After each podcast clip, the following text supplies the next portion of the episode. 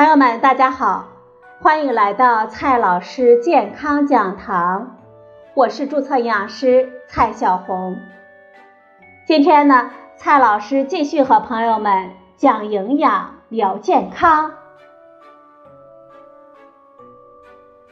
今天我们聊的话题是蛋清和蛋黄。有很多朋友呢，吃鸡蛋不吃蛋黄。还把它作为生活考究的标志。他们不吃的理由呢，是蛋黄当中含有大量的胆固醇和脂肪。一个中等大小的鸡蛋，除去蛋壳之后呢，大概还剩五十克左右，其中的胆固醇约有两百毫克，脂肪呢大约是五克。流行病学的调查显示，我们血浆中的胆固醇的含量。可能与我们心血管疾病的风险有关，所以以前的饮食指南当中有每天胆固醇的含量不超过三百毫克的要求，因此啊，也就产生了每天吃鸡蛋不要超过一个的说法。因为胆固醇呢是存在于蛋黄当中的，所以很多人呢也就通过不吃蛋黄来避免胆固醇的摄入。后来。越来越多的科学证据显示，饮食中的胆固醇对我们血浆胆固醇的影响很小。换句话说，即使我们饮食中的胆固醇很多，但是吃到我们肚子里很少被吸收，所以呢，对于我们的健康没多大影响。因此，目前的营养指南取消了对胆固醇的摄入量的限制。鸡蛋中的脂肪也基本上都存在于蛋黄当中，不过呢，这些脂肪是以不饱和脂肪为主。一个鸡蛋中的五克脂肪当中，只有一克多一点是饱和脂肪。相对于饮食指南当中建议的每天的饱和脂肪低于二十克，这个量呢还是不需要我们纠结的。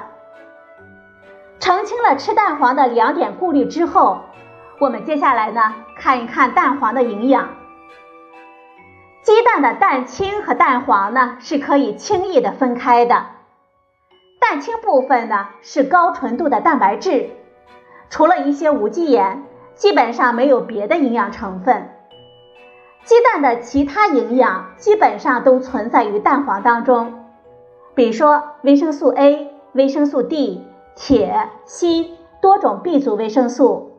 还有胆碱，胆碱呢，在蛋黄中的含量是相当丰富的。在其他的食物当中，富含这些营养成分的并不多，这就使得蛋黄对于实现我们的营养均衡更具有营养价值了。这里呢，我们特别说一下胆碱。对于我们大脑来说，胆碱是极为重要的一种营养成分，比如说。母乳当中呢，就含有很多的胆碱。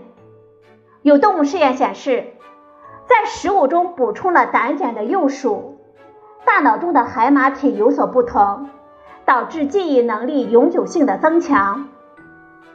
对于少年儿童和成年人，胆碱对于肝脏和神经系统的正常功能也不可或缺。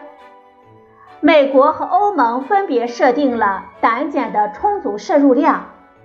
而美国呢，有一些研究显示，很多人的摄入量低于这个推荐值。在各种含有胆碱的食物当中，蛋黄是提供胆碱最高效的食物之一。一个鸡蛋黄中的胆碱大致相当于充足摄入量的百分之三十。当然了，对于需要大量鸡蛋来摄入蛋白质的人群，不吃蛋黄呢也是合理的。比如说，健身人群和运动员，他们通常需要在锻炼之后大量的补充蛋白质。一个鸡蛋的蛋清有三十多克，其中蛋白质呢大约是四克，其他呢都是水。